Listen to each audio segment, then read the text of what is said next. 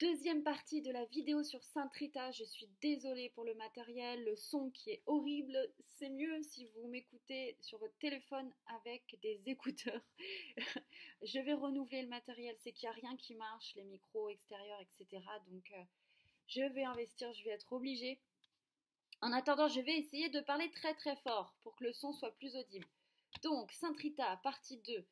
Euh, elle a repris goût à la vie après avoir donné la vie. Et elle ne s'arrête pas là, elle retourne voir cette femme qui, l'avait sollicité pour sauver la jambe de son fils. Celle-ci est en très très mauvais état, la plaie est infectée, euh, il y a même des risques d'amputation. Rita se donne corps et âme à cette tâche qu'elle euh, euh, qu'elle réussit à merveille car elle a le don, elle a la réputation de guérir n'importe qui, n'importe quoi. Donc elle arrive à guérir sa jambe qui ne sera pas amputée et cette, euh, euh, ce service à l'autre lui donne sens à sa vie, lui redonne euh, le goût de l'amour et intuitivement elle comprend là où est sa place et ce qu'elle est censée faire. Les deux familles puissantes d'Italie se font la guerre comme jamais dans un climat de peste, dans un climat de terreur. On est dans un chaos un véritable chaos et le fait que ces deux familles se font la guerre, c'est vraiment très pénible pour les, habitants, pour les paysans, parce qu'en fait, ils souffrent de tout. Euh, on, leur, prend beaucoup de taxes et en plus de ça, il y a l'insécurité ambiante de ces vendettas à droite à gauche. Depuis le meurtre de son mari, euh, la famille de Rita essaye de attaquer le nord d'ordre et en fait, ils passent leur temps à tuer des membres de leur famille respective ça ne s'arrête pas. Euh, et quand le frère apprend, l'oncle du coup des deux petits jumeaux apprend la mort de ses jumeaux, euh, il est le, finalement le dernier héritier de cette grande famille. Donc c'est extrêmement triste, ils se sont tous décimés ou entretués. Rita apprend alors qu'il a quand même un plan avec ses amis pour assassiner le fils de son ennemi. Rita, horrifiée par cette nouvelle, se, va retrouver le meurtrier de son mari en essayant de prévenir la famille que leur fils est en danger. Ils ne la croient pas, ils ne veulent pas la faire rentrer parce que conscients de qui elle est et de ce qu'elle pourrait vouloir faire, ils ne savent pas si elle est une ennemie, si elle est une euh, espionne, si ils ne, comprennent pas ses intentions. Euh, d'ailleurs, Rita, toute sa vie, n'a jamais été comprise dans ce qu'elle faisait en fait, hein, parce que parce qu'elle ne répondait pas à des clans ou à des codes, elle répondait à sa loi divine. Et en fait, elle arrive en persuadant une femme de l'écouter, une femme de la famille, de prévenir ton petit-fils va être assassiné, dépêche-toi euh, d'intervenir à tel endroit, il y a un guet-apens qui l'attend. Ce qui sauve l'enfant, enfin le jeune homme plutôt, parce que c'était un jeune homme, ce qui sauve le jeune homme, et là la famille de l'ennemi de, la famille de, Rita, en fait, de sa belle famille, est sous le choc de constater que cette femme les a sauvés. Elle s'entretient avec le grand le père, le patriarche de la famille, qui lui dit Mais Rita, si tu savais ce que je t'ai fait, jamais tu m'aurais, sauvé. Enfin, tu aurais sauvé mon, petit-fils. Et elle dit Rappelle-toi à l'enterrement de mon mari, j'ai dit tout fort que je pardonnais au meurtrier de mon mari. Et lui, pensant qu'elle avait dit cette phrase sans savoir qui était, parce qu'ils étaient là à l'enterrement, c'était censé être des amis, euh, ils n'ont pas dit clairement que c'était eux qui l'avaient tué c'était des mensonges. Enfin, vous voyez, c'était des histoires de famille. Et elle, elle le savait. Et elle a dit cette phrase pour que justement ses fils ne rentrent pas dans la bataille. Et elle lui dit voilà, à l'époque j'ai dit cette phrase pour éviter à mes fils de, de venger leur père. Aujourd'hui je te dis cette phrase parce que je le pense vraiment. J'ai pardonné.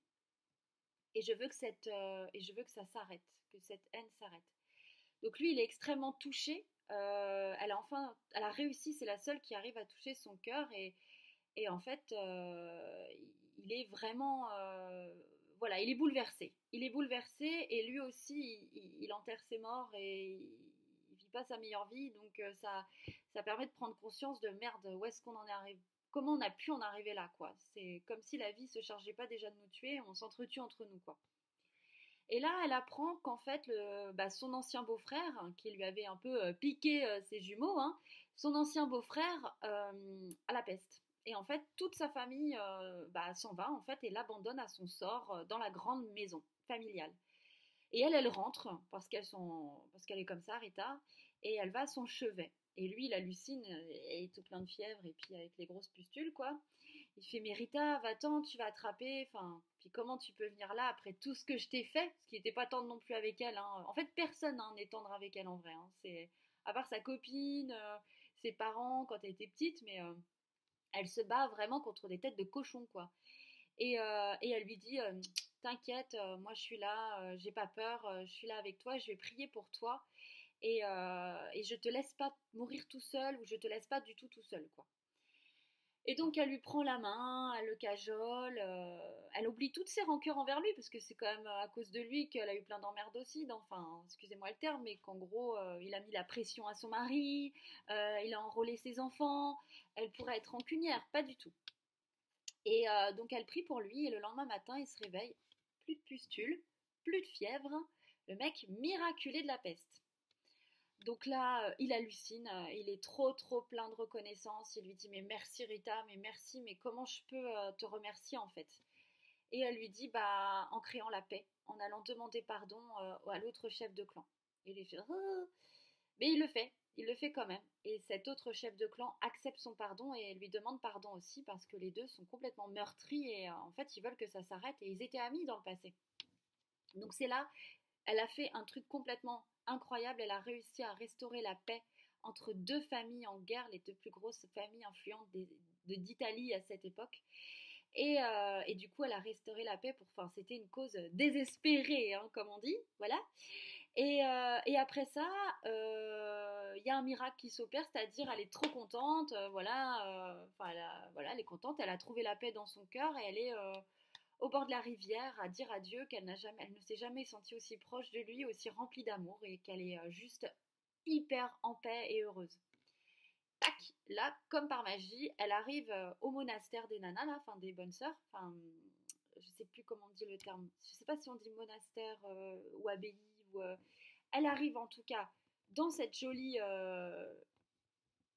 abbaye qui est fermée par des portes, en plein milieu, de la cour et les cloches se mettent à sonner. C'est un matin, elle est endormie, parce qu'elle s'est endormie au bord de la rivière, elle se réveille là. Les cloches sonnent euh, euh, très très fort, les sœurs sortent toutes de leur euh, chambre et constatent avec stupéfaction que Rita est là, et c'est impossible car celle qui détient les clés de l'abbaye du monastère, c'est elle qui aurait seulement elle qui aurait pu la faire rentrer. Ah oui, ce que j'avais oublié de dire, c'est que Rita, après la mort de ses enfants, a demandé à rentrer dans cette abbaye avec les sœurs, ou ce Carmel, peut-être même Carmel. Et elle avait refusé, en fait, la mère supérieure qui aime Rita profondément, elle a refusé en disant Tu le fais pas par conviction, tu le fais par désespoir. Et là, euh, Rita, donc, elle est. Bon, à l'époque, elle c'est là où elle était super en colère, qu'elle est partie en mode SDF, euh, qu'on peut comprendre tout à fait. Euh, et, donc là, elle arrive comme par magie en plein milieu là, et les, sœurs voient ça comme un miracle, parce que le jour où la mère supérieure avait refusé à Rita d'être euh, dans les ordres, elle lui avait montré une vigne en disant, bah tu vois, cette vigne, euh, elle est sèche et cassée, en fait, elle ne peut pas donner des fruits si son cœur est sec. Et en gros, c'est Rita, si tu veux rentrer dans les ordres, il faut que tu aies le cœur rempli. Et là, non seulement elle arrive en plein milieu, et la vigne est incroyablement, euh, miraculeusement euh, verdoyante euh, et, très grande pour montrer que ça y est, le cœur de Rita était plein d'amour et de dévotion. Donc, vécu comme un miracle, on accueille Rita, elle rentre dans les ordres.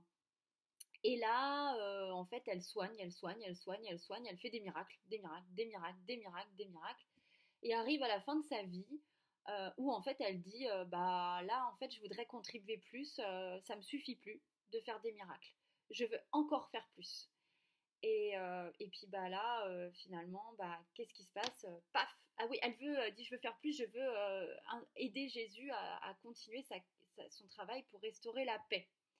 Et là bam elle a un stigmate là au niveau du front. et je crois les stigmates au niveau des mains aussi il me semble. On le voit pas trop dans le film. Euh, et on comprend qu'en fait, euh, bah, très vieille, elle est devenue stigmatisée, etc. Euh, et elle a eu l'odeur de sainteté, etc. Blabla. comme tous les saints, en fait, hein, le corps incorruptible et, et l'odeur de sainteté après la mort. Donc voilà, voilà pour l'histoire de Sainte Rita partie 2, le film. désolée encore une fois pour le son, euh, je travaille à faire autrement. Je vous fais des gros gros bisous en espérant que euh, ces petites vidéos vous ont donné envie d'aller plus loin. Mouah.